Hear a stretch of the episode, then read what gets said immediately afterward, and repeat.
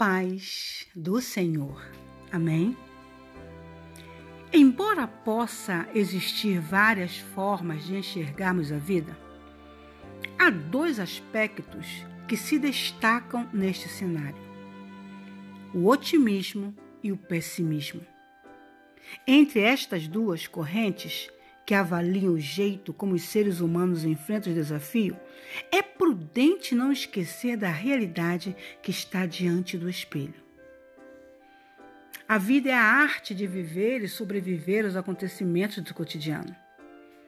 É preferível enxergar a vida como sendo um mar de surpresas e alegrias, sem contudo esquecermos que existem as ondas das tristezas, que possuem a força de nos fazer afogar ou provocar o naufrágio de nosso barco.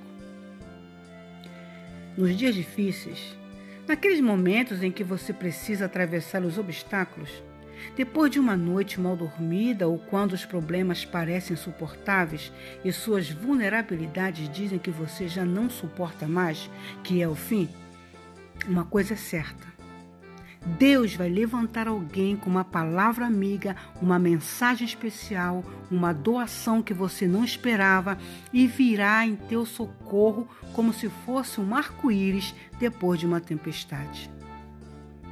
Em um mundo dominado pelos extremos, olhe para a realidade e encare as lutas de frente, com a certeza de que, embora a luta seja grande, maior é aquele que está ao seu lado. Amém? Aleluia, aleluia. Ele é conosco e ele nos diz também assim: sejamos fiéis até a morte e ele nos dará a coroa da vida. Fiquemos todos na paz do Senhor e a devocional é de Paula Assis. Amém.